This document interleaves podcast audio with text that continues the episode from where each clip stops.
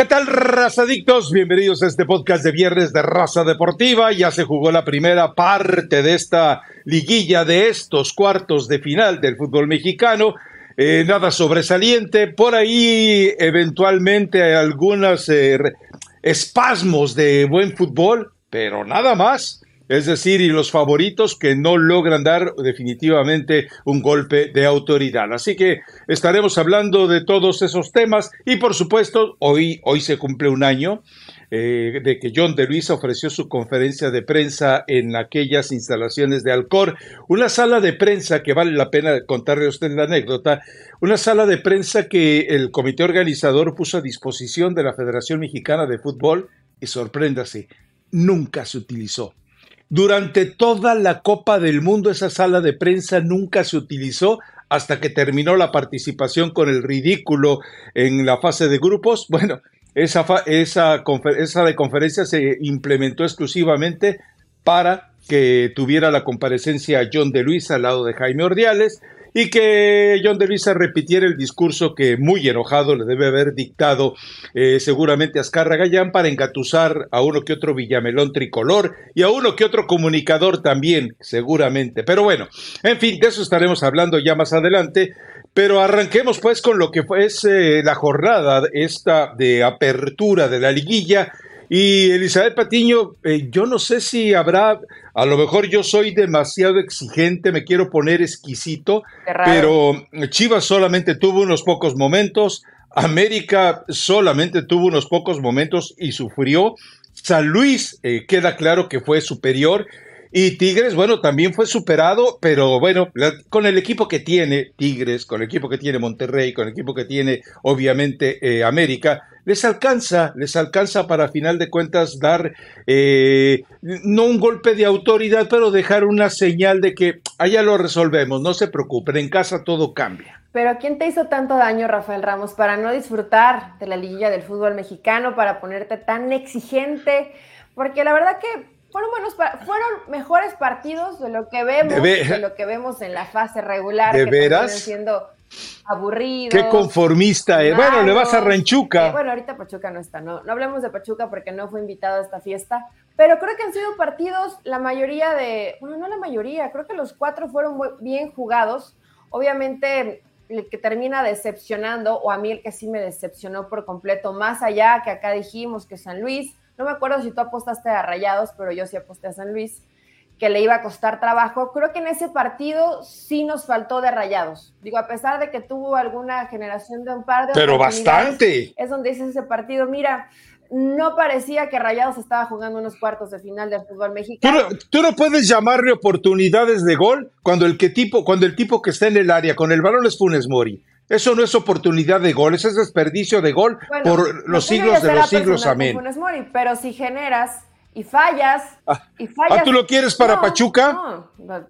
No, ah, gracias. A comparación de Dillorio, puede que sí, Rafa, imagínate cómo está la situación. Pero en el caso de, de Rayados sí termina decepcionando. Probablemente si tuviéramos que calificar al que mejor lo hizo en cuanto al plantel que tiene, pues podría ser San Luis, ¿no? Porque San Luis es un equipo con un plantel corto, porque de pronto ves a Chávez que hace esta, esta anotación y dices, bueno, este jugador de dónde salió y la realidad es que lleva tres torneos con una regularidad importante. Es un fósil. Eh, no, Rafa, no sé si llamarlo fósil, creo que sí debuta tarde, pero se ha afianzado de la, de la titularidad ahí en la lateral derecha de San Luis y lo ha hecho muy bien y las que y las que siguió generando además San Luis, ¿no? Que fue un equipo que, no sé.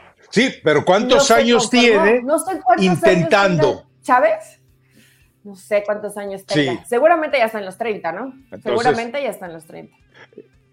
Pero lo que voy es cuánto tiempo, a ver, para que me entiendas, cuánto tiempo tiene intentando aportar, eh, ser, eh, ser notorio, ser notable. Años. Sí, Rafa, pero es una posición donde no, no destaca tanto el jugador. Digo, a menos de que seas Marcelo, por lo regular ves un lateral derecho y comienzan Ah. Se habla más de Alan Mozo que de él. Sí, es cierto, se habla más de la. Pero también Alan Mozo pasó por Ah, Pumas. entonces, Entonces. no ganas una No, no, hoy, no, ¿eh? Alan Mozo pasó por Pumas. Importa mucho el equipo donde hayas, donde hayas participado, donde Ah, hayas ok. formado, donde hayas tenido minutos. En fin, creo que San Luis al final ha hecho un muy buen trabajo y la mayor decepción hasta el momento de la liguilla fue Rayados. Los partidos de ayer no te gustaron, Rafa. No, no te gustó en verdad el Chivas Ah, Pumas. ¿No es te que- pareció un partido jugado rayando casi en la perfección del Guadalajara? Y bueno, un partido de Pumas que A ver, a más ver, a ver, menos es se que- esperaba así, porque así es el Turco Mohamed. O sea, todo. ¿Cuánto todo daño te hicieron en la Federación. Mexicana de ¿Por Fútbol? qué? A ver, es que eh, el turco, a lo turco, a lo Mohamed, a lo de toda la vida, fue entregar el partido. Dijo, a ver, si no pierdo, es ganancia. Y si solamente me llevo un gol, ya estamos del otro lado. Volvimos a ver al, ¿qué al entrenador Mohamed eh, tacaño, hombre. eso de entregar el partido? O sea, me, me- pues, me hubiera Mohamed, gustado lo hemos visto. a Turco Mohamed, Tur- Turco, ¿veniste a entregar el partido a Lacron? ¿Veniste resignado a que Sí, te ibas a llevar y- un gol en contra? ¿qué viste en la Y Te cancha? salvaste, te salvaste por González de que ¿Qué viste en la cuatro, cancha? Que fueron superados, que les ganaron los duelos individuales. El mismo Turco Mohamed lo dijo en conferencia, ¿eh, Rafa? Hoy fuimos superados en duelos ver, individuales. Eso fue lo que yo vi en la cancha. Te voy a dar una referencia. Te, voy a dar una referencia que va a ser eh, prácticamente un golpe con lo que tú señalas. Eh, fue más o menos, si mal no recuerdo, 42-58 la posesión de balón a favor de Pumas. Lo que pasa es que cuando tú tienes el balón, pero te dedicas a ratonearlo, que fue lo que hace eh, Mohamed históricamente, de nada sirve. Y, y cuando revisas, por ejemplo, la cantidad de disparos, sí, bueno, lo que pasa es que Chivas, eh, eh, por, por inercia, eh, ahora sí que por estertores, pues eh, tenía las condiciones para, para, para enfrentar a, eh, de esa manera a Pumas. Pero, pero, que, pero, hizo pero- las cosas bien. de- pero de veras se te hizo fascinante. Es que a- a- a- el- el Chivas juega bien cuando lo dejan jugar. Cuando a Chivas lo enciman, sufre. Cuando a Chivas lo presionan, sufre. Cuando a Chivas lo atacan, sufre. Pues esa es la Bueno, verdad, pues el rival Eli. cuenta, ¿no? O sea, si jugaras tú solo, pues no sufres. Ah. Si jugaras Oh, solo, no oh, sufres. entonces ya no te Por- entendí. Ganaron, ah, Rafa, ¿qué Ya hizo no te Chino entendí. Huerta? ¿Cuántos duelos le ganó el Chino. Huerta? ¿A Mozo? ¿O cuántos Nada, duelos le ganó a Alonso González que lo tuvo ahí como un guardaespaldas? Y, Y no me digas que. Y, no Y me yo te digas que el pregunto Chino algo. González no lo intentó, ¿eh? Porque sí lo intentó. eh, ¿Cuál Chino El Chino González? Huerta, perdón. No le pudo ganar a Ah, González. ok, ok, ok, ok. Ya, ya. A ver, no, lo que pasa es que el Chino Huerta también recordemos cuánto, cuánto tiempo tiene que de repente lo vemos con esos altibajos, de repente lo vemos con esos, eh, con esos, eh, con ese desnivel Ahora, de ahora lo que es porque el Chino ¿Por qué? no rinde. Porque Ok. no, no, pero a ver, cuando tú, cuando tú enfrentas, cuando el Chino Huerta enfrenta a dos o tres jugadores escalonaditos o simplemente en torno a él, pues es obvio que, que- que el problema es que Mohamed nunca quiso, nunca supo, nunca pudo que si le estaban enconchando al, al Chino Huerta, tenía que haber liberado un par de jugadores para aprovechar esa superioridad numérica en otras, en otras áreas de la cancha. Y nunca lo hizo, fue a entregar el partido, No, no Eddie. estoy de acuerdo contigo.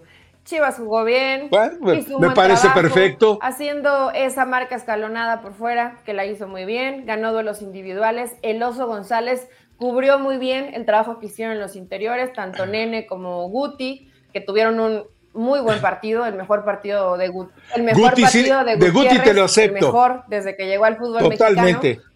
¿Y el bocho? Eh, pues el Bocho. ¿Y tu no lo- Bocho? no lo quiere Paunovic. ¿Y tú, bocho? No apareció. No, no, no. Tienes dos años defendiendo a Bocho. Yo al Bocho no lo veo no, ya. No lo, no lo eligió Pauno. 40 partidos que no aparece. muchos días para verlos entrenar y algo no hizo Víctor Guzmán Rafa para que no lo aceptara, ni modo. Yo, yo pensé que a lo mejor en la liguilla se podía reivindicar lo que estaba poniendo el entrenador. ja, que no. Y además, cuando ves que Guti sí está rindiendo, pues es eh, completamente ¿Por qué te gustan los casos es perdidos? completamente congruente A lo ver. que está haciendo Paunovic cuando ves a un futbolista que terminó por rendirle. ¿Por qué me gustan los casos perdidos? Es un problema que estoy tratando con el psicólogo. Sí. A ver, Pero, Rodolfo pero Pizarro. Rodolfo Pizarro, Sí. el Bocho Guzmán eh, eh, Alan Pulido y, la Chofis. O sea, Eli, ¿de qué estamos hablando, por favor? Pero bueno. Alan Pulido no. Ahora, en algo que vamos a coincidir es, Pumas tendrá que ser infinitamente superior para poder eh, tener algún tipo de reacción en el partido de vuelta, donde tiene que jugarse todo. Y la otra, que sí me quedó muy claro, y eso lo vimos en el cierre del partido, parece que Pauno ya aprendió cómo se juega la liguilla, porque normalmente hubiera dejado al equipo, como lo vimos por momentos, eh, meterse con 4, 5, 6 en, la periferia del ataque, y ahora ya no, ahora dijo, ok, vamos por el segundo, pero no se me desboquen. O sea, quiere decir que ya entendió cómo debe jugar el partido de vuelta y eso no le debe gustar a Mohamed. Claro que, a ver, todo lo que ha, todo lo que ha pasado, el tormento que ha sido el torneo, la situación extracancha, él se responsabiliza de haber perdido una final. ¿Tú crees que con todo, ya si con todo eso no entendiste, bueno, tendrías que estar muy güey para no entender? y pues, yo creo que... Perdón. Muy, muy tonto. Y yo creo que no es el caso de, de Paunovic. Pero, un buen trabajo, Rafa. ¿Pero cuántos hemos visto? Qué feo que no hayas valorado las situaciones tácticas, el buen trabajo colectivo. Hubo, triangulaciones para progresar. Chivas campeón, según Elizabeth Patiño. Línea, cómo aprovechó bien los espacios. Es que Chivas lo hizo. Pero eso de Beltrán. Lo hizo todo eso de Beltrán lo venimos viendo desde Almeida. Sí, pero no es tan consistente. Si lo que, si lo que jugó ayer Chivas. Eh, ¿Cómo? No, no, a ver, a ver, a ver, a ver, a ver, a ver. cuando Bucetich, cuando Bucetich llega cuando Bucetich llega y te castra, como lo hizo con Beltrán, pues sí es lógico que desapareces. Pero lo de Beltrán lo venimos viendo desde su debut prácticamente. Un muy buen jugador que mentalmente a veces eh, no está a la altura de lo que todos creemos que debe de estar sin duda. Pero bueno, ok, o sea, para ti Chivas es campeón. Perfecto. eh, dejémoslo ahí. simplemente dije que Chivas. Pues así lo diste a entender. Yo como que así lo entendí. nada más. Chivas campeón del fútbol mexicano. Pues todavía falta que se resuelva el otro partido, ¿no? Porque no sé si ya alguien como tú, en esa locura y en esa obsesión de defender a la América, piense que América ya está en la semifinal del fútbol mexicano. Tiene que jugar ese partido contra pues, León. La verdad es que, a ver, pero, pero eh, más allá de la mafufada que dijo Jesús Martínez, que me imagino que le salió en alguna galleta china y dijo, uy, qué bonita frase, déjame la pongo en Twitter, pero eh, la, verdad es que eh, seamos serios, o sea, eh, Mel está en duda, Omar Fernández está en duda, ¿quién es el otro que está en duda? Ah, se me está yendo el nombre. Bueno, o sea, sí es cierto, va a recuperar a Romero, es, va a recuperar, bueno, Romero no sé si lo va a recuperar. Eh, y va a recuperar. el protocolo no, no, va, son, dos partidos. Sí, son dos partidos. Entonces, este, sí, eh, dos partidos en esta liguilla. Entonces no lo recupera él, sí recupera a Ambriz, pero la verdad es que, a ver, ¿quién es el otro que me falta? Ah, Viñas. O sea, eh, son tres jugadores que hasta el reporte de ayer no estaban considerados para el partido. Es mucho daño para el León, la verdad es mucho daño para el León. Lo que sí, eh, ya le queda claro al Arcamón que no puede ir a que le Pepen en otros 11 goles como los que le hizo el América, es cierto, con el Tan Ortiz, y lo de, y lo de Jardine, bueno, manejó bien las piezas, o sea, cuando vio que eh, corría ya riesgos, lo de, afortunadamente para él, lo de Quiñones es solo un calambre, eh, aparentemente lo de Diego Valdés solamente fue como una especie de reflejo de cansancio, pero, pero eh, voy a algo, Eli, cuando tú sacas a cuatro jugadores de tu equipo y los que entran, los cuatro, eh, todos han sido seleccionados nacionales de su país. ¿Con qué compites? O sea, estamos hablando de que entra Richard Sánchez, estamos hablando que entra el Cabecita Rodríguez, estamos hablando de que entra Kevin Álvarez, y bueno, hasta el mismo eh, Leo en algún momento fue seleccionado nacional en menores, ¿no? O sea, eh, el poder que tienes en la banca no lo tiene León. Sí, en ese, en ese aspecto es muy difícil competir, pero creo que pero tú vas Estamos con León. hablando de los entrenadores tal vez que entendieron cómo deben jugar y me parece que, que, León ya entendió. Yo no creo que la postura de León sea completamente vamos a por el resultado, aunque sí es, aunque el pensamiento del Arcamón. Seguramente sí pasa, sí pasa por su cabeza, pero tampoco puedes correr demasiado riesgo. Tienes que ir a tratar de evitar que te anoten y por ahí aprovechar que también América pues lo demuestras, ¿no? Y lo demostraron los equipos que lo intentaron atacar en el torneo. Si tú atacas al América, sobre todo por el centro, atacas al América, en, en algún momento encuentras esa posibilidad. Entonces, tampoco es un equipo invencible. Creo que sí, cuando volteas a ver a la banca, aunque se le hubieran lesionado dos o tres futbolistas, tiene plantel suficiente América para encarar con un muy buen equipo estos, estos cuartos de final en el partido de vuelta. Pero me gusta, Rafa, me gusta que esta llave no haya sido tan dispareja y para todos aquellos bocones y hocicones que decían trámite. Nombres. Trámite para el América. Nombres. Fácil. No hay quien Nombres. al América en la liguilla. Bueno, Nombres. El que entrando de octavo le puede competir bastante bien al América. Por supuesto, hay que verlo en el Azteca. hay que ver qué armas presenta el Arcamón. Que recupere a Fidel Ambriz, creo que sí es un jugador importante en medio campo. Pero sí, pero le faltan cuatro. Hay que esperar hasta las últimas horas porque todos los futbolistas que ya mencionaste, Viñas lo necesitas. A Viñas lo necesitas para el partido de vuelta. Ah, y, eh, a lo mejor el jugador, entendiendo que es última instancia, bla, bla, bla, bla, bla, acepta jugar infiltrado, lo cual es gravísimo. Pero, pero yo, te pido, te exijo, a nombre de todos los que estarían, de los tres que ven este videocast y que escuchan el podcast, te exijo que me des nombres. ¿A quiénes estás llamando sicones? ¡Nombres! A los. No, es que no me sé los nombres, Rafa. A todos los aficionados de la América. que tú no, no lees redes sociales. No ves cómo se expresan. No ves cómo. Bueno. papita, como dices tú, papita. Partidito de, partiditos de trámite para enfrentar a León. Bueno, terminan consiguiendo un empate donde me parece que León hizo un partido serio, hizo un buen partido. Cuando tenía que atacar, atacó. Y cuando tenía que cerrar un poco de espacios, también renunció a, ir y tal vez buscar un poco más, porque tampoco llevarse un resultado en contra si hubiera sido la balanza demasiado inclinada para el América. Hoy sigue inclinada para el América, porque con este resultado evidentemente pasan las águilas, pero no, en este, en este partido no le pongo mis fichitas a, León, pero me da gusto que haya competido, Qué que haya competido bien contra el América. Bueno, Rafa, es que ya en el partido de vuelta en el Azteca, con los lesionados y con el plantel que tiene América, sí. el escenario está difícil. Sí, y no, es que yo te pedía nombres porque dije, capaz que alguno de los que ella llama colegas, capaz de que alguno de los que ella llama ah, comunicadores. ¿Sí que lo dijera? ¿Algún americanista? No, no sé, no sé, no sé. Locuaz? No sé porque porque la verdad es que eh, criticar como criticaste, con ese encono, con esa rabia, con esa ira, dije, pues seguramente algún colega, porque uno al aficionado lo entiende.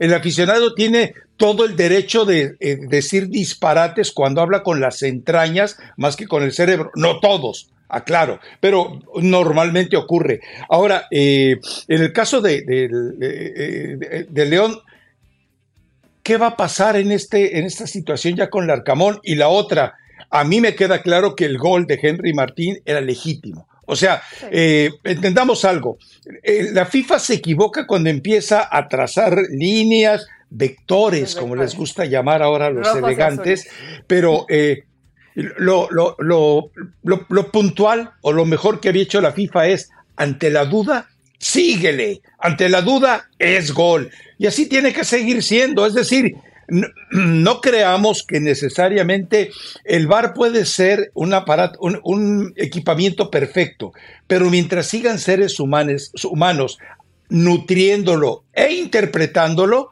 puede pasar cualquier tontería como ha ocurrido o puede pasar cualquier corruptela como también ha ocurrido. Para mí, el gol legítimo, nada que discutirle y me agrada porque Henry Martín eh, está dando el viejazo, pero bueno, pues es lo que hay, ¿no?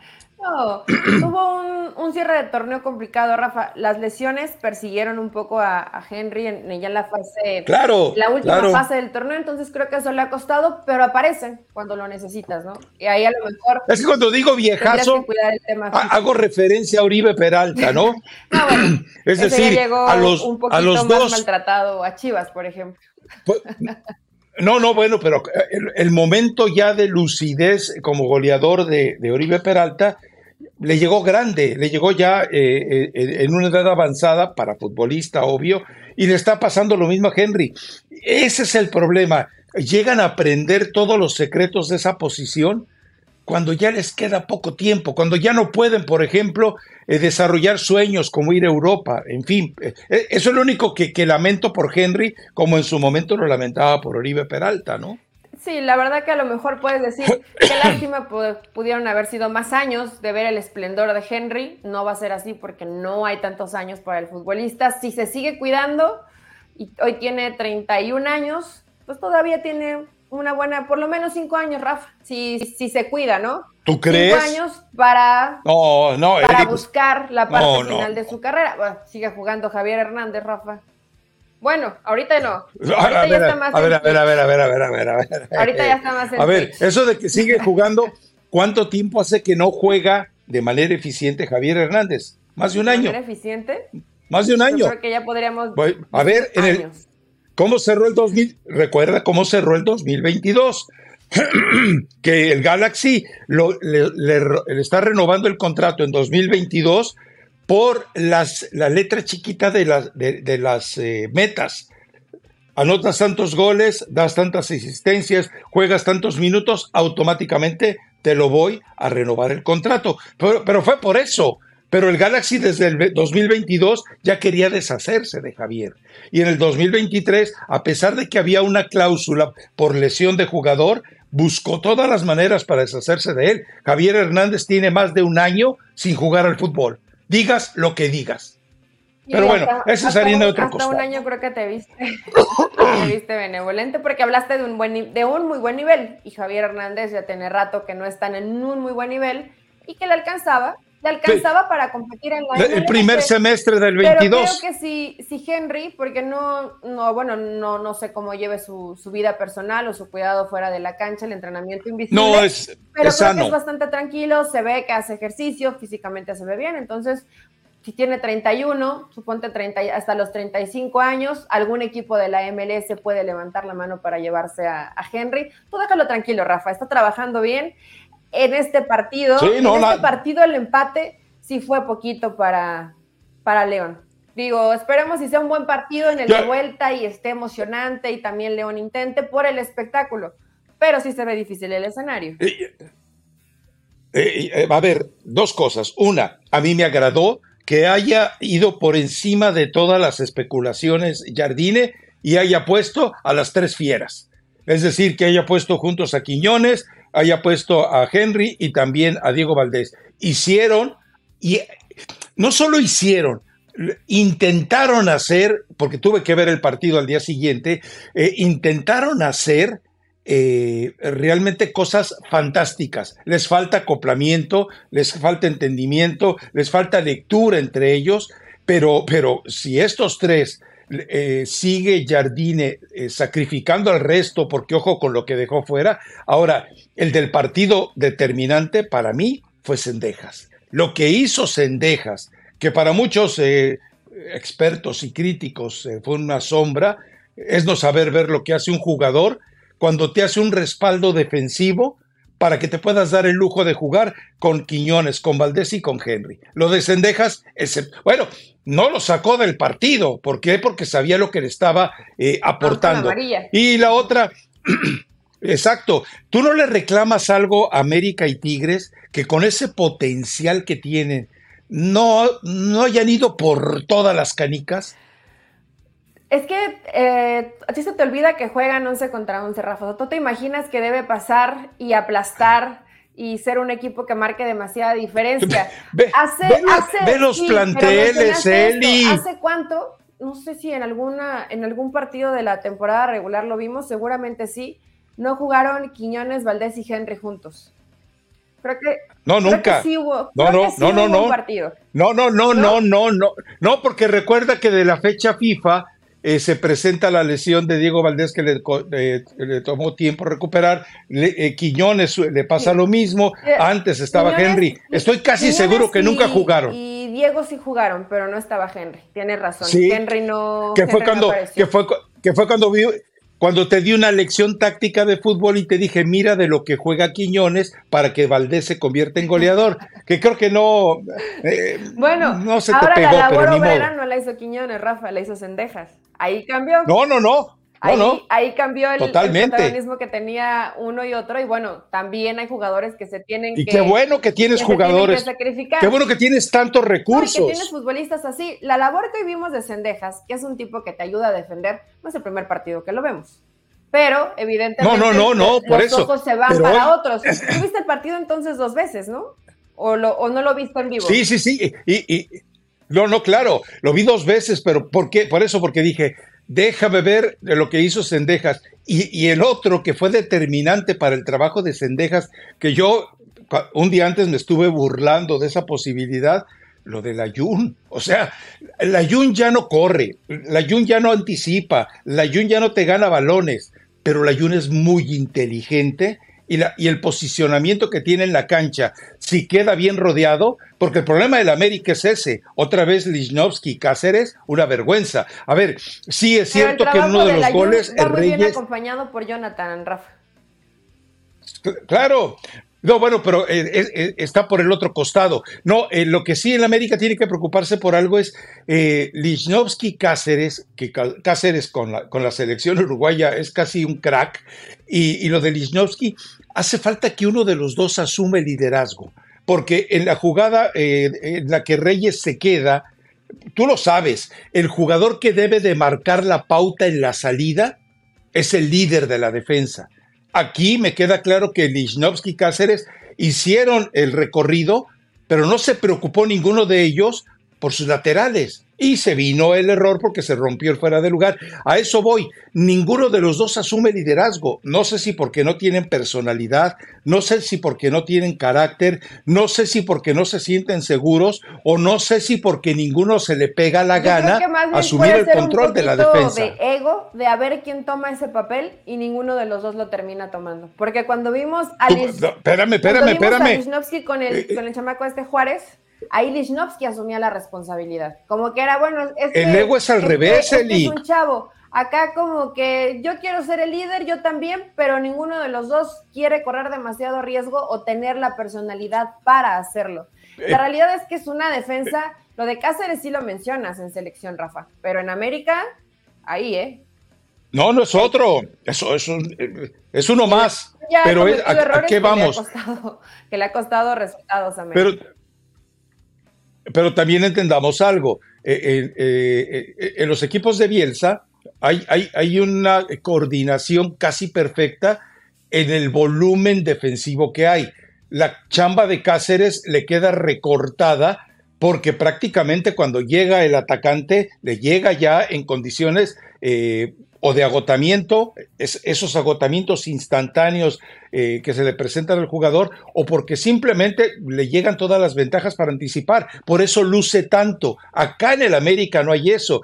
Y eso debe de preocuparle. O sea, si no tienes un líder en tu defensa que te ordene, como en este caso a Reyes, que se coordinen, como le ha pasado que los dos van detrás del mismo jugador y se queda el boquete atrás, ese es el único problema que le veo al América. Es decir, tiene jugadores para hacerlo, pero le falta trabajo para poder conseguirlo. Y lo, había, hecho medianamente bien Jardine. Creo que en esta, sobre todo en esta dupla defensiva, puede que ahí haya, haya fallado un poco en el tema en que no tienes a un jugador con ese peso o que quiera tal vez correr el riesgo, ¿no? De tener la personalidad de decir, está la liguilla y yo voy a ser el que corra con el riesgo y con la responsabilidad de ser el líder en defensa, porque sin duda, y lo mencionas bien, tiene que haber un líder, una voz que manda más allá de lo que hagas en el tema físico. Porque tu portero no lo es. Mm, pues no, no, la verdad. No lo, es. no No, lo es. No sé si en algún momento lo va a hacer, pero hasta el momento no, no lo es Malagón. Ahí me, ahí me da, ¿sabes qué otra cosa me causa risa? Las críticas sobre Fidalgo en redes sociales, o sea, por eso tampoco, eh, yo no voy a magnificarlos diciéndoles miopes, no, no, no, ocurre, pero la verdad es que eh, eh, no se trata, de un jugador que te ayuda en la contención o en la recuperación, no se trata del jugador que siempre se queda con la pelota. A veces el trabajo, Sendejas es un ejemplo de ello, es el tipo que te asfixia, te asfixia, te asfixia, hasta que llega un compañero y él hace la labor de recuperar la pelota. Es lo que hace también a veces Fidalgo y por eso hay gente que no lo ve. Lo que hace Fidalgo y lo que hace Sendejas es de otro nivel es de otro nivel. Pero yo no sé de pronto, y, y, se justifica, como bien dices, con la gente que quiere ver, no sé, 400 pases de Álvaro, de Álvaro Fidalgo que queden plenos para Henry o para Quiñones, ¿no? Supongamos que eso es lo, que... Sí, proyecciones frontales. Algún pase entre líneas que lo hace muy bien o saltar la línea que también lo sabe hacer muy bien Fidalgo. Pero cuando te asocias, inclusive te sacrificas y eres el futbolista que también le gusta y sabe que puede ser el futbolista que sobra, para cubrir también un poco a tus centrales, pues es parte de la labor del equipo, del colectivo y, del, oficio que deben tener y de las tareas que debe tener cada uno de ellos. Ya después, si el rival te lo permite, Fidalgo tiene la capacidad para hacerlo, pero hay partidos donde no. León también hizo un buen partido, Rafa, y eso contrarrestó que tuviera mucho sacrificio y mucho desgaste América. A lo mejor distinta la postura que cuando le, le perdonaron dos rojas. ¿Crees? Pasión, determinación y constancia es lo que te hace campeón y mantiene tu actitud de ride or die baby. eBay Motors tiene lo que necesitas para darle mantenimiento a tu vehículo y para llegar hasta el rendimiento máximo. Desde sobrealimentadores, sistemas de sonido, tubos de escape, luces LED y más. Si buscas velocidad, potencia o estilo, lo encontrarás todo en eBay Motors. Con más de 122 millones de piezas, siempre encontrarás justo lo que buscas. Y con Guaranteed Fit de eBay, tienes la garantía de que tu pieza quede perfectamente a la primera o se te devuelve tu dinero. Porque con eBay Motors, quemas llantas y no tu dinero. Con las piezas que buscas, a los precios que quieres, tu auto se convertirá en el MVP que te dará el triunfo. eBay Motors. ebaymotors.com Solo para artículos elegibles se aplican restricciones. Sí, creo que le perdonaron dos rojas. Ahora empieza la lesión de Mena y empieza la seguidilla de lesiones y ya el León ya no puede. No, puede porque evidentemente los que te entran de repuesto eh, no están al mismo nivel y todavía eh, hay una lectura muy diferente. El titular eh, en un equipo cuando dice este es desgraciadísimo y odioso, odiame más, venga que le voy con todo y los que entran de relevo a veces les cuesta asumir también esa, ese, temperamento, esa postura. Y eso es lo que vimos con el equipo León. No, el León jugó bien. Es decir, el León metió en problemas al América. El León de haberse mantenido con el cuadro titular. Y, lo hablábamos eh, cuando, cuando, el cuando el tema de Atlético San Luis que te decía yo, 18 faltas contra 4. Bueno, acá fueron 14 faltas del equipo de León contra 6 del equipo del América. Ese, ese es el arcamón, así. Sí, le gusta que. Cuchillito de palo. que metan la patita fuerte. Ahora, cuando tiene, cuando en tu defensa, que sí esperaban, y te quita el delantero rival, se quita dos hombres, Rafa, con esa facilidad, pues también, ¿qué más puede hacer Larcamón? También es la calidad que tienes de, de, futbolistas, ¿no? Claro. Y lo de Mena, a mí lo de Mena sí me molesta, porque lo he visto de Mena muy de cerca con el León y siempre en momentos importantes, yo sé que a lo mejor no, yo sé que no lo hace a propósito, pero en momentos importantes algo le duele, algo le pasa, algo lo deja fuera del partido y yo me atrevo a pensar que es algo más de acá. O sea, es un tema mental que ya la presión a veces es tan grande que él prefiere, ah, me a lo mejor sí le duele, ¿no? O juega lesionado, no lo sé. Pero no recuerdo una liguilla de Mena donde no salga. Es que recuerda que es que recuerda que él llega con fecha FIFA, todavía en el play-in pretenden eh, eh, descansarlo, pero es inevitable que el tipo llega con una sobrecarga y sí. a ver, cierto. Fueron tres partidos en seis días. Eh, ¿Por qué eres tan cruel con, con Mena, eh? ¿Por qué? digo, siempre que hablamos de Ángel Mena lo odias. No lo odio, no lo odio, Rafa, pero me molesta ese tipo de jugador que creo que tiene calidad para hacerlo y que no termine de explotar. yo, te digo eso del bocho y te digo eso de Pizarro. Bueno, Víctor Guzmán ya ni siquiera de... la partida, ¿no? O sea, no pudimos ver si explotó y no explotó. No, no, pero o sea, ya, ya ni lo pero, eh, consideramos. yo te he dicho, el Bocho y Pizarro, cuando fueron campeones, eh, uno con el Pachuca, el otro con Pachuca y Rayados, no tuvieron nada que ver, pero nada que ver, hombre. Con Chivas tampoco. Pero bueno, tú los tienes y, idolatrados. Nada más. En fin, pero bueno, a ver, eh, estamos marginando a los de Monterrey. Me parece que Tigres eh, va a tener que luchar todavía, es decir, no está entregado el equipo de Puebla. Tuvo la oportunidad con eh, Memo al final del juego para cambiar la historia, no pudo el equipo de Puebla, pero mm, se le va a complicar a Tigres, pero tiene mucho equipo como para no resolverlo. Además, pues ya teniendo a, a Guiñaca plenitud, ¿qué más te puede doler, no? Y en el caso de Rayados, pues yo, sigo pensando que es el karma que persigue al Tano, ¿no? Porque un tipo que de repente eh, dice... Algo, le pasa al Tano. Es que, eh, te, acuerdas cómo se fue del América, no? Pues por dinero. No, no, no, no, no, no. A ver, a ver, entonces no tienes la historia completa. a ver, espérame. Santiago Baños, eh, en una charla que tuvo con ESPN, dice, yo no me enteré de la renuncia del Tano Ortiz más que a través de ustedes con la conferencia de prensa. A mí no me avisó, no le avisó a Valcárcel, no le avisó a Marco Yese, obviamente no le avisó a Emilio, o sea, él nomás dijo, como dijo en la conferencia de prensa, ya me voy, ahí nos vemos. O sea, me parece que eh, puedes irte como se te pegue la gana si ya no tienes contrato, pero hay decencia. Y me parece que esa falta de decencia eh, se le está cobrando, o sea, es el karma, es no te puedes ir así, pues, o sea. pues mira, no sé, también no sabemos cómo lo, eso, eso sale y dice Baños, ¿no? También no sabemos cuál fue el trato que a lo mejor fue para Tan Ortiz, que si lo renovaban, que si no lo renovaban. Dale cachetada con guante blanco. Bueno, es que hay, hay categorías y a lo mejor en ese aspecto, pues todavía Fernando Ortiz no tiene la madurez. O de pronto todos, todos hablaban también de él, que, ya es cuarentón, hombre. Es un, es, un, muchacho, Rafa. Pues no te, apenas está teniendo esa experiencia en, primera división, en un equipo como el América. todos decían, todos decían que jugaba muy bien. Pues se la, se la compró Fernando Ortiz, se la creyó. O sea, y termina siendo. Tú sí lo harías. Pues no te voy a decir que tal vez no. Además que hay muchos millones de dólares de por medio, eh, ¿no? Por parte de Rayados. El día que tú te vayas, el, día que tú te vayas de este podcast, me voy a enterar porque lo tengo que ver en Instagram. ah, ok, gracias, no, Sí. Sí te, manda, sí te gracias. un WhatsApp de no te voy a extrañar. Muchas gracias, Rafa, que te vaya bien. Sí, eso sí te mandaría. Pero en el caso. Gracias. En el caso de, de Tigres Puebla, pues me gustó el partido. Creo que Tigres hace, eh, Puebla hace muchísimo con lo que tiene, ¿no? Ver los nombres. El caso de Memo Martínez, que la verdad ha tenido un, muy buen torneo con, con, Puebla, que hace un buen trabajo, Rafa, me sorprendió el, cómo se posiciona en la cancha Puebla cuando no tiene el balón.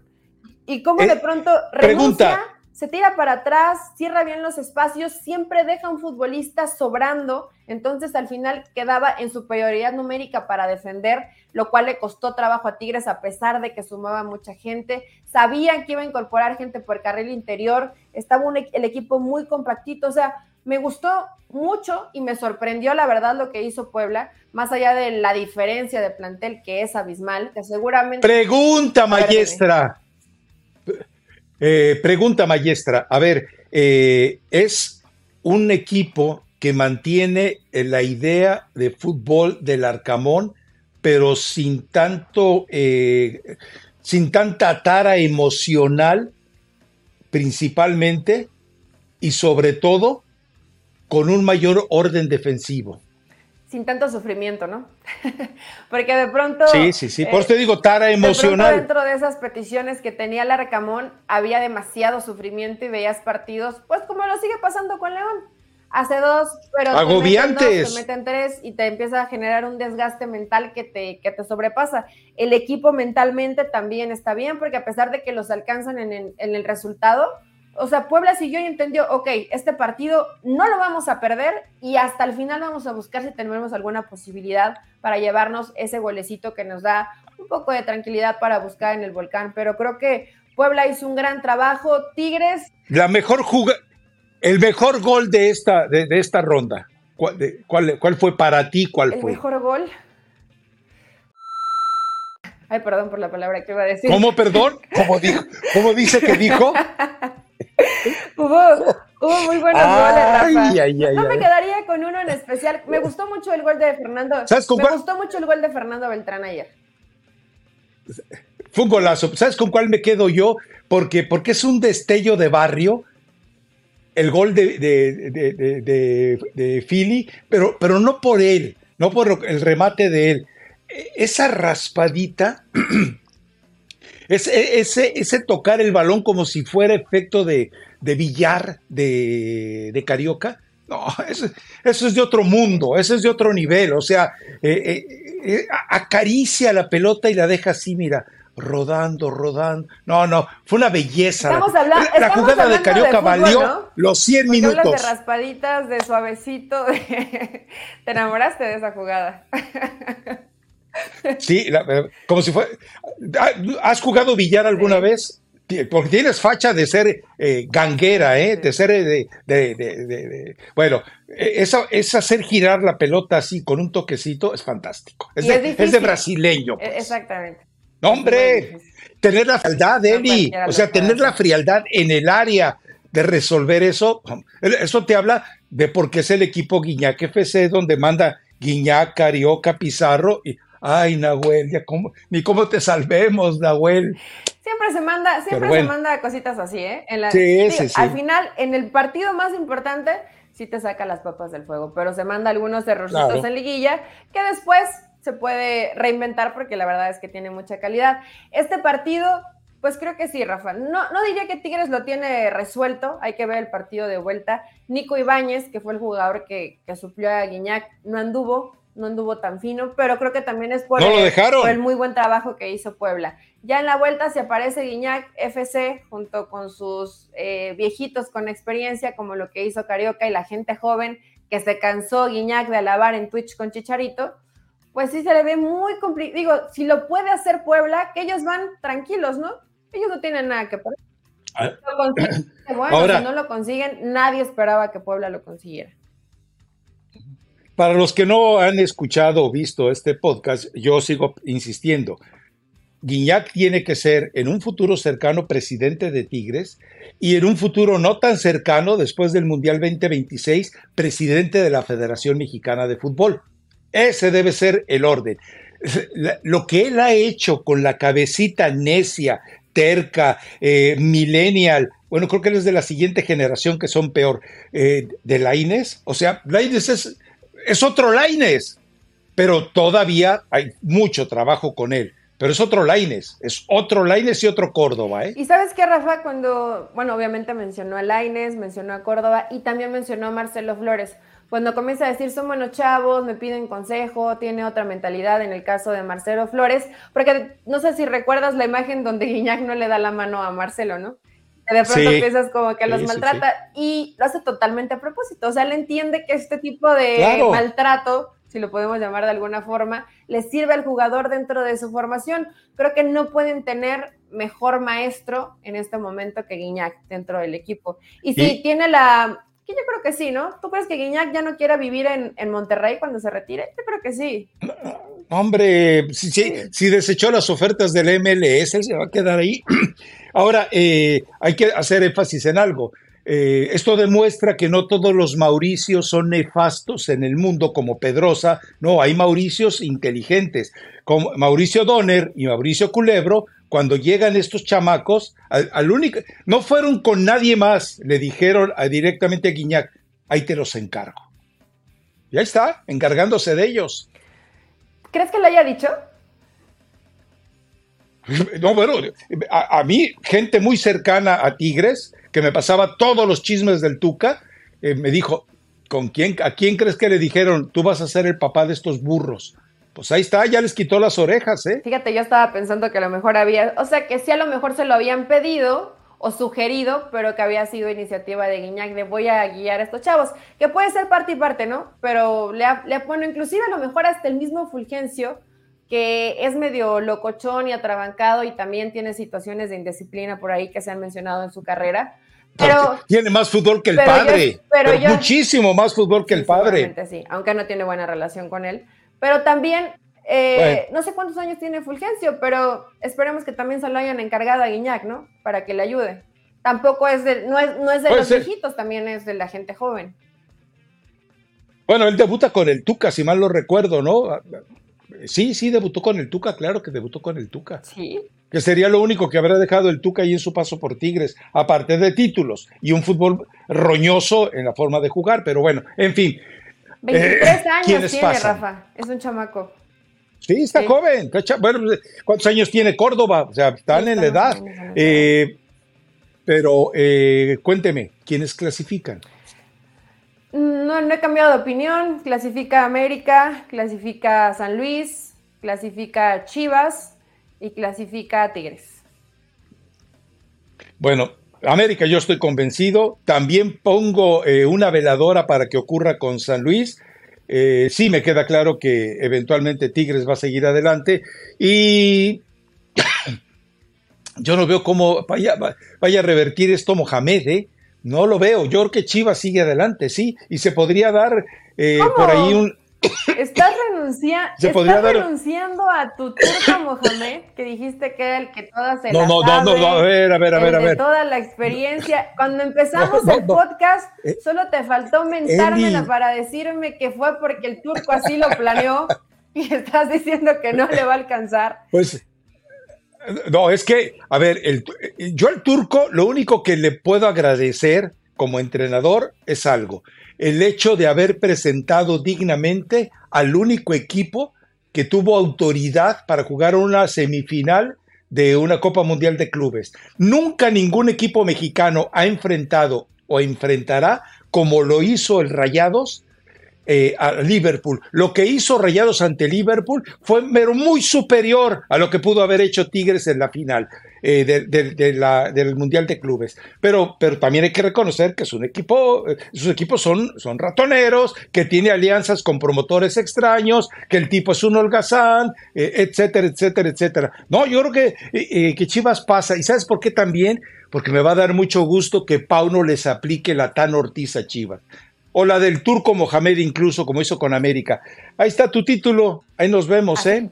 Se, o sea, se ve que eso va a pasar, ¿eh, Rafa. No sé si va, vaya a conseguir el título, porque para eso falta mucho. Y si los pronósticos se dieran como los mencionamos, pues el siguiente rival sería el América, ¿no? Si es que pasa el América. Sí. Y en la otra llave, pues se enfrentaría a Tigres, a menos de que Rayados recuerde que tiene buen equipo y juegue bien, pues la otra llave inclusive podría ser regia. Todavía están muy, muy abiertas las, eh, muy parejos los partidos, como para pensar que ya uno está completamente listo pero se le ven todas las intenciones a Pauno de decir, mira lo que conseguí, gracias. Hasta aquí llegó mi participación con Chivas. Se, nota que se muere de ganas de que eso pase, que no está sencillo, todavía tiene que pasar por varios rivales, pero Guadalajara al menos, para mí, es el equipo que mejor ha jugado hasta el momento en los cuartos de final. Hasta el momento. Hasta el momento. El equipo que mejor ha jugado los cuartos de final es Chivas. Hay que ver hasta dónde le alcanza. Ay, ay, a mí me gusta, a mí se me hace que así como. Ya es tu problema. ¿Qué dices que con qué poco, con qué poco me conformo? Tú eres muy exquisito. Tú vas a decir que el América, ¿no? Con qué poco pinole, con qué poco pinole te ahogas. A mí se me hace que lo que quieres es conseguir lo que el muchacho Chueco Alto no consiguió porque yo le pronostiqué que así como defendía a Chivas, porque José Ramón recuerda que tiene sala de prensa José Ramón Fernández allí en, el Akron. Bueno, David Faitelson soñaba con que pusieran un mingitorio con su nombre, por lo menos. Pues yo no sé tú qué buscas que pongan allí en el estadio Akron. Eh, no creo que pero bueno, me acordé de la frase del profe cuando iba precisamente a la pipí. déjale así, déjale así. A ver, rápido, eh, se cumple un año. Eh, John de Luisa, eh, monitoreado por Emilio, dijo, vamos a acabar con la multipropiedad, vamos a regresar al ascenso-descenso, vamos a reducir el número de extranjeros, vamos a fortalecer a los jóvenes, vamos a hacer cambios, denme 60 días y voy a presentar un proyecto después de investigar a fondo qué nos pasó. Bueno, él sabía que ya lo habían despedido. Ya le había dicho, Emilio, te me largas al diablo y di esto, esto, esto y esto. ¿Por qué? Bueno, para los que no nos han escuchado, justamente unos días después aparece Denise Merker, que de fútbol no sabe mucho, pero que sabe muchísimo de la vida política y financiera de México. Pero lo hace, la hace leer un texto en el cual repite prácticamente lo que prometió John de Luisa. Después de Denis Merker aparece Ricardo Peláez en el programa que tenía por la noche y lee prácticamente lo mismo que Denis Merker. Después aparecen dos comunicadores de la misma empresa y leen prácticamente lo mismo con algunos cambios de, palabras, bla, bla, bla. O sea, fue una especie de inducción eh, obscena, nauseabunda, para que el aficionado dijera, viste cómo hay autocrítica en Televisa, ahora sí se viene el cambio. Ajá, bueno, ya pasó un año y no ha pasado nada. Ya pasó un año y la selección hoy no es una garantía de nada, después de lo que vimos contra Honduras y la forma en la, CONCACAF, en la que CONCACAF lo, lo protegió del grito, y en el resto, la, multipropiedad, no hay nada, hay un proyecto, pero no hay nada. El ascenso, descenso, si acaso regresa, va a regresar, lo tengo confirmado, después del Mundial 2026 y lo de la reducción de extranjeros es lo único en lo cual está tratando de encontrar una forma rápida eh, la bomba. Pero eh, ya se cumplió el año de la promesa de John de Luisa y obviamente de Emilio y ya la bomba cumplió, tiene más de seis meses en el puesto y pues no se ve nada. O sea, hasta el momento, digo, ya sabemos que lo de John de Luisa pues se tiene que resumir en palabra fracaso, pero ya el tema de Juan Carlos Rodríguez, ¿no le pondrías clasifica, calificación aprobatoria? O sea, mm. hasta el momento no ves nada, nada positivo que rescatar de seis meses. Bueno, que seis meses, Rafa, también hay que decirlo, es poco. Y, Ah, mira que acá hemos venido a hablar de que eh, tu gemelo malvado ha cumplido cosas, ha prometido cosas que no ha podido cumplir.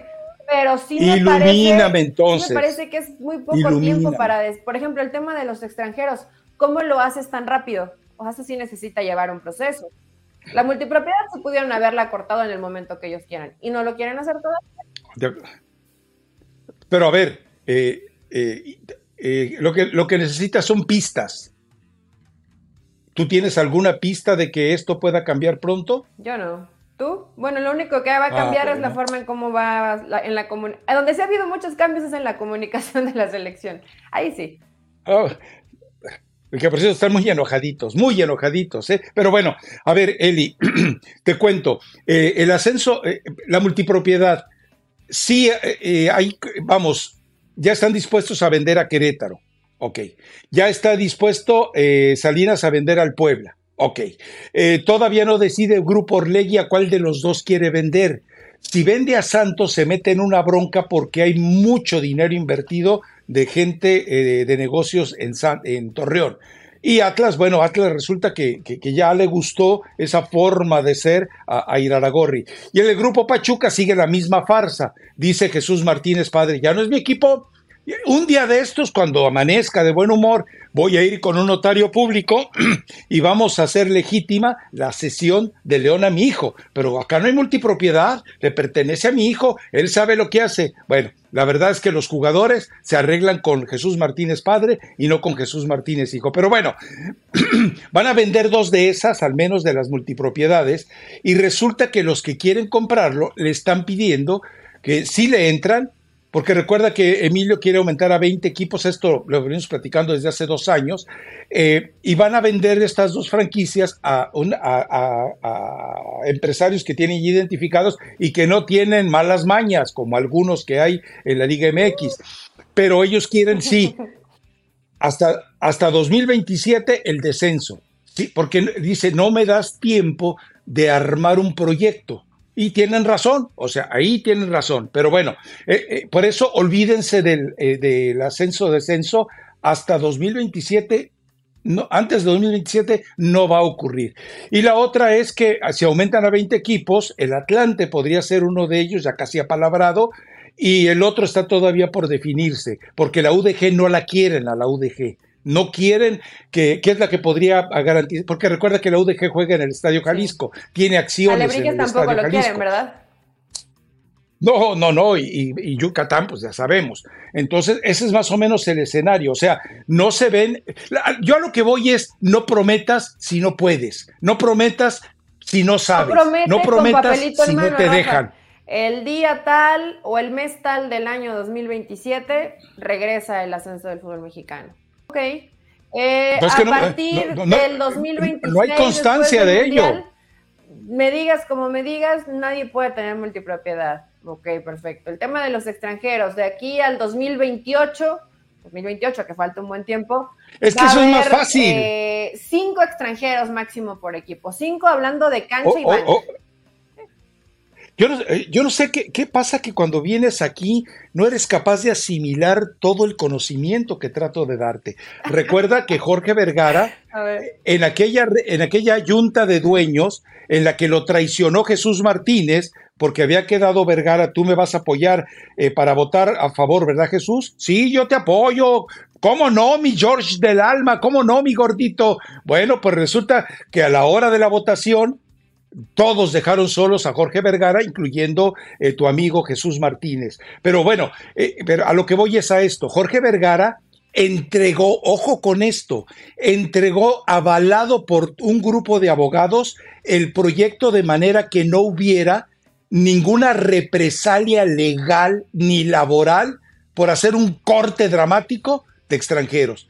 Jorge Vergara les dijo, nos vamos con cinco de inmediato y luego cuatro y resulta que lo traicionaron, lo traicionaron todos. Es decir, él había hablado con varios y pues obviamente cuando Emilio dijo, no, no estoy de acuerdo, todos, incluyendo Chuchito, dijeron, no, pues si, mi jefe, al que le beso la mano antes de llegar aquí a, mi escaño en la, en la, Junta, dice que no, pues yo digo que no, y todos dijeron que no. Bueno, Rafa, una, uno hablas del tema legal, que obviamente sería lo más importante pero hoy lo más importante para ellos no es eso, es todo el negocio que tienes con promotores, ¿no? La corrupción. El fútbol mexicano. Entonces, eso tampoco se, digo, tantos años que han intentado limpiarlo y cada vez de los promotores sus tentáculos van abarcando más equipos en México. Bueno, imagínate lo de Iván Alonso, o sea, se le dice, se le dice, se le dice a, la gente de Cruz Azul, hey, revisa de qué está hecho, de qué calaña está hecho este tipo, y la gente que lo respalda y no hace nada. Bueno, o sea, el león eh, no, es capaz el león de descolgar el teléfono y hablarle a, a Valentín Díez y decirle, no, no contrates a este entrenador, no sabes en la que te metes, ahí te va su lista de pecados. Y bueno, pues el Toluca ya tiene nuevo técnico y pues, pero bueno, estamos saliendo del tema. Un, entrenador que está destinado al fracaso también. Pero pues ha pasado un año y no, y, no pasará esto. Eh, yo lo llamaba en el blog el gatopardismo. El libro Gato Pardo, que es de Giuseppe Tomasi, los años 50, él habla de que, hay que es una filosofía de que cambia todo, pero no cambies nada. Eso es lo que está pasando con la federación. Están cambiando a todos los monitos, pero no han cambiado nada en lo sustancial que es fútbol. Pues hay que ver para, pues para el siguiente año, Rafa, si cambia algo realmente importante, pero mm. pues es que creo que por un momento se parecía que veían cosas muy buenas, se veía cambio, se cansaron de mencionar. Yo sigo teniendo fe en mi gemelo diabólico, sí, ¿eh? pero a lo mejor tu gemelo diabólico está trabajando lento, pero seguro. También hay que, hay que esperar si vemos alguna modificación, pero de todo esto hay tanta basura debajo de la alfombra que yo creo que seis meses sí termina siendo poco, pero de pronto a la acción y a las revoluciones y cuando vimos que salió y habló del cambio, no, no se ha visto cambio hasta el momento. En nada. En nada. insisto. Más que en la forma pasó un año. Cómo Ahora, quieren filtrar la, la narrativa de cómo se habla de la selección mexicana. Nada más. Y la otra es que, por más que ha buscado, ya te lo había dicho hace un par de podcasts, por más que ha buscado quien se haga cargo de la primera de, la Liga MX, no, hay. O sea, no he encontrado un tipo que de verdad tenga experiencia en, la rama deportiva. Bueno, te cuento que alguien le sugirió a Ana Gabriela Guevara, no es para que tengas una idea de cómo andan de perdidos los asesores de la bomba. La bomba nomás, nunca has visto la mirada de enojo de la bomba, no, no, no, no te ha tocado. No, cuando, cuando la bomba te vira así con mirada de Oppenheimer a punto de apretar el, el botón, aguas, aguas. Entonces, este, eh, ese es el problema. No tiene a quien se haga cargo de la primera división porque Ricardo Peláez, que era uno de los que había pensado, no quiere. ¿no? Él dice que ya vive feliz, que él está feliz de esa manera. O sea, eh, está en la zona de confort, a donde ya se fue Rafa Puente también. Saludos a Rafita. Cae más pronto, cae más pronto un hablador que un cojo, tocayo. Bueno, o cuando no hay, cuando no sale otra chamba, Rafa, pues tienes que caerte a la zona de confort. Mira, Ricardo hubiera sido una, gran posibilidad, pero ya cuando te, sugieren a Ana Gabriela Guevara y no ves a alguien mejor que Miquel Arreola, Arreola, preocúpate. o sea, sí, es de preocuparse, que no hay alguien mejor, porque además está buscando varias características. Capacidad, que no tenga ningún compromiso buena relación con los dueños del fútbol mexicano, si les cae mal es mejor. Eh, que sepa, yo me imagino que sí tiene que saber, no solamente es inteligencia para poder manejarse políticamente, sino que sepa también de fútbol. Es un puesto que no es sencillo y que a lo mejor los que tienen ciertas cualidades, pues no quieren tomarse ahorita esa responsabilidad, ¿no? Como Ricardo Pérez. Javier Aguirre no quiso. Javier Aguirre no quiso. ¿Para qué, Rafa? ¿Tú crees que se, ¿Para qué se mete esa broncas? Igual él está tranquilo, feliz, divirtiendo a toda la gente en España en las conferencias. Sí, sí, sí, o sea, es, Es muy complicado, o sea, por eso entiendo, yo creo eh, que todavía el gemelo diabólico puede hacer algo. Yo creo que el, el criate que somos él, Mr. Gru y yo, eh, podemos hacer algo, pero va a estar muy complicado. Ya no es gemelo diabólico. Sí. O es que ahí está Gru, ¿no? El de, ¿cómo se llama? El, de los Minions. El, villano favorito. Ah. Ese. El villano favorito. Ese. Pero bueno, en fin, Rafa. Bueno. Eh, ¿Ya nos vamos? Ah, sí, ya bueno, ya hasta nos pasamos. ya. ya hasta nos pasamos. Yo traigo una recomendación musical bien bonita de, Thalía y Kenia Oz que se llama Para no, Para no verte más. Es una canción que ya es vieja, pero que la hicieron eh, con unos arreglos muy padres. Las dos se ven espectaculares. Thalía, pues tú lo sabes, creo que tú eres fan de Thalía porque aquí en este podcast en algún momento lo has mencionado. Entonces, yo, yo, fan de Talía. O sea, no fan de su música, pero a lo mejor de, su belleza, de su trayectoria, no sé, la has mencionado un poco menos que Jennifer López, pero la has mencionado. Entonces, eh, ahí te Pues acaso que tenemos la misma cinturita ella y yo. Casi, ¿no? Como por unos cuantos centímetros de diferencia. Como por ocho tallas. Nada más. ¿Tú traes recomendación o no? Tú dijiste que para el viernes ibas a guardar, que la recomendación sí. espectacular. Eh, eh, eh, es una canción de Lana del Rey que se llama Abuelo, quédate parado sobre los hombros de mi padre mientras caza tiburones. Como así, todo, ese es el título de la canción, o así dice la canción. Todo ese es el título de la ah, canción. Lana del Rey, abuelo, uh, Godfather, etcétera, etcétera, que mantente sobre los hombros de mi padre mientras caza tiburones. Iba dedicada, escúchenla, dedicada escúchenla. No, no es, es simplemente una canción eh, complicadita, sabrosa, eh, y se la recomiendo. Habrá quien le entienda y habrá quien no le entienda. No, no trae dedicatoria. Es esas canciones que escuchas y dices, mira. Y además la voz, la voz, la voz es espectacular. ¿Sí sabes quién es? En eso ni te lo discuto. Sí, la voz. Hay un poquito de diferencia con mi Italia y mi Keniaos, pero bueno. Sí. pues bueno. ¿Qué, sería, ¿Qué sería de Talía sin un buen estudio musical? No canta mal, Rafa, es entonada. La voz del Yayo de la Torre, hombre, saludos a mi Yayo, pero más o menos, oiga, oiga, oiga. Ya vámonos, estoy hablando de más, ya, vámonos, vámonos, vámonos, vámonos, Ah, ya no nos va a querer nadie. Chao.